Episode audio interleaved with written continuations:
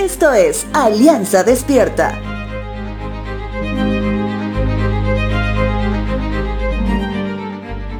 Si hablamos del rey Asa, que se menciona en el Antiguo Testamento, vemos cómo ha sido un rey que ha temido al Señor, que ha sido de bendición para que el pueblo de Dios pueda salir de la idolatría y volver su mirada al único Dios de los cielos.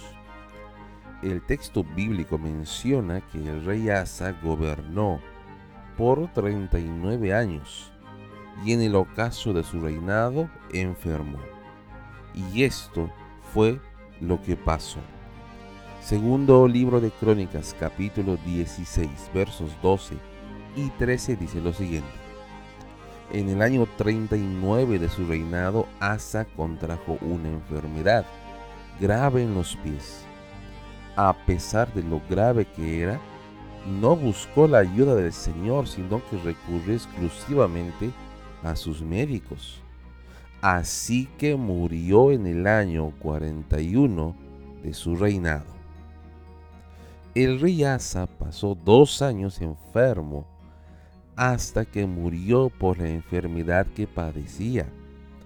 Sin embargo, en los más de 700 días, el rey sabio y alineado a Dios no había aprendido a depender por completo en Dios cuando de sus cosas personales se trataban.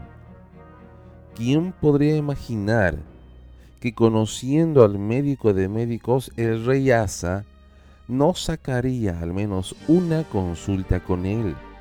En cambio, terminó dependiendo de los médicos exclusivos del rey, que poco o nada pudieron hacer. Asa conocía que Dios podía sanar. Conocía del Salmo 103 de David que dice que todo lo que soy alabe al Señor, que todo el corazón alabe su santo nombre, que todo lo que soy alabe al Señor, que nunca olvide todas las cosas buenas que hace por mí. Él perdona todos mis pecados y sana todas mis enfermedades.